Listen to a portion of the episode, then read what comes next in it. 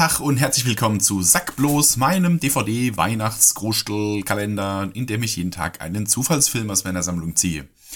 Und dann legen wir gleich mal los. Der heutige Film ist der folgende. The Amazing Spider-Man 2 Rise of Electro. Hurra für 13-silbige Filmtitel. Und schon wieder Spider-Man. Ja, nun. Okay, ich habe gesagt, ich mache es per Zufallsprinzip, also ziehen wir das jetzt durch. The Amazing Spider-Man 2. Das war ja dann ähm, die Phase, in der irgendwie alle schon keinen Bock mehr auf Spider-Man-Filme hatten. Nachdem die drei Filme von Sam Raimi ja quasi das Superhelden-Genre so richtig angekurbelt haben wurde ja dann dieses Reboot gemacht, weil, glaube ich, Sony damals die Rechte an Spider-Man nur hätte behalten dürfen, wenn sie auch weiterhin Spider-Man-Filme produzieren. Deswegen musste halt schon innerhalb dieser kurzen Frist wieder ein neuer Spider-Man gemacht werden und Tobey Maguire wollte es, glaube ich, nicht mehr machen oder der Vertrag war irgendwie ausgelaufen und deswegen mussten sie das Ganze nochmal wieder neu rebooten.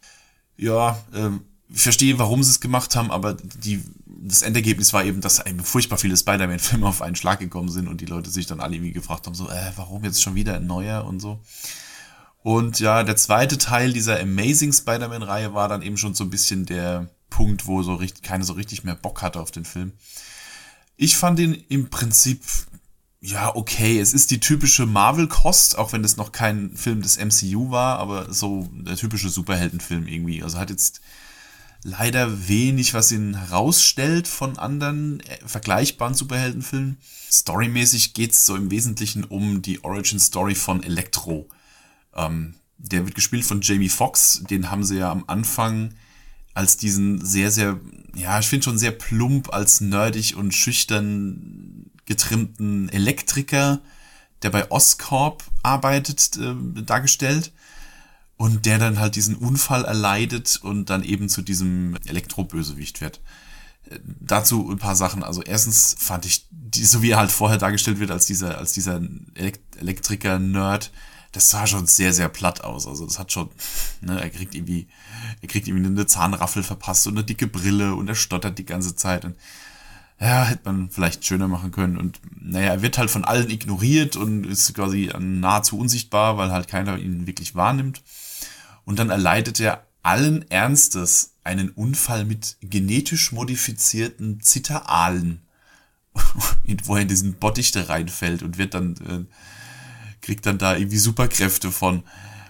Also, ne, ein Elektriker hat einen Unfall mit genetisch veränderten Zitteralen und wird dann zum Elektrobösewicht, ne? Das ist, das ist Marvel in Reinform.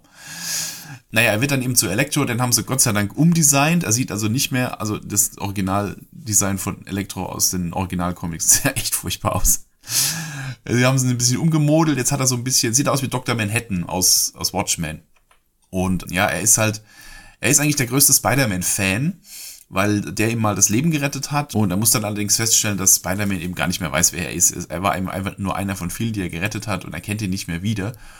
Und das triggert in ihm den, die große Enttäuschung und äh, dass in seinen angib, also sein, in seinem Kopf bester Freund Spider-Man äh, sich nicht mehr erinnern kann, bla bla bla. Und schaltet dann quasi von jetzt auf gleich auf Bösewicht um. Das fand ich so ein bisschen sehr, das ging sehr, sehr flott. Dass der so von größter Fan zu größter Erzrivale, äh, die, die Wandlung ging mir ein bisschen zu plötzlich im Film. Aber da ja ein Bösewicht im Film ja nicht genug ist, das äh, war ja zu der Zeit so ein bisschen eine Krankheit, dass die dann versucht haben, in den Fortsetzungen dann immer mehrere Bösewichte unterzukriegen.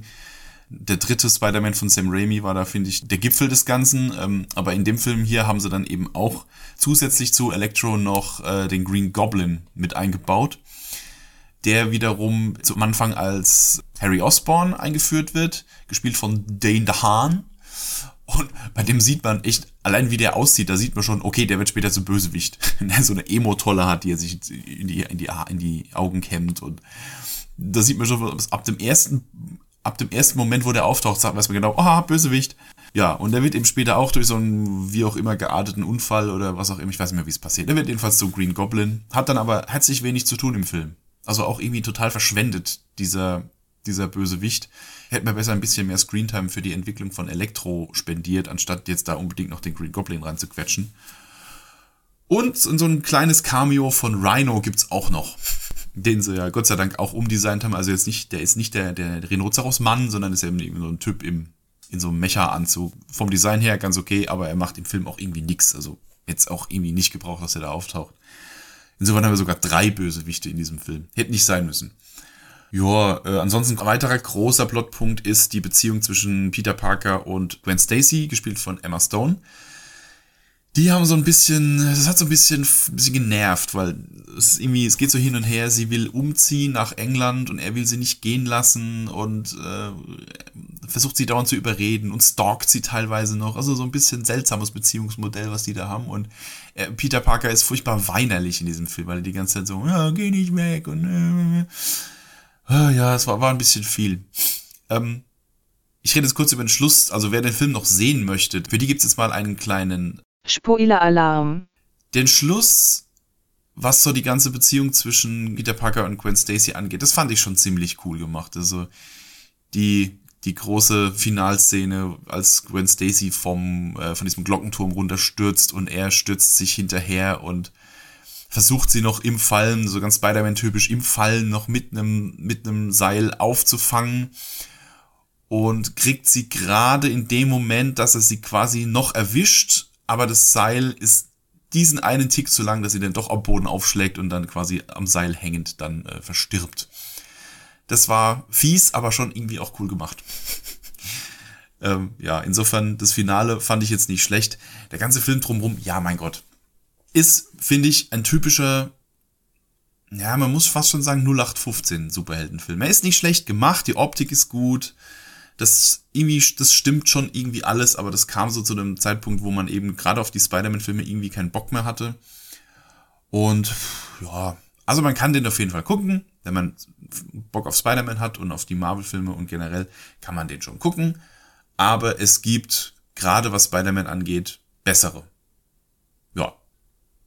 Das reicht, finde ich mal, als Fazit.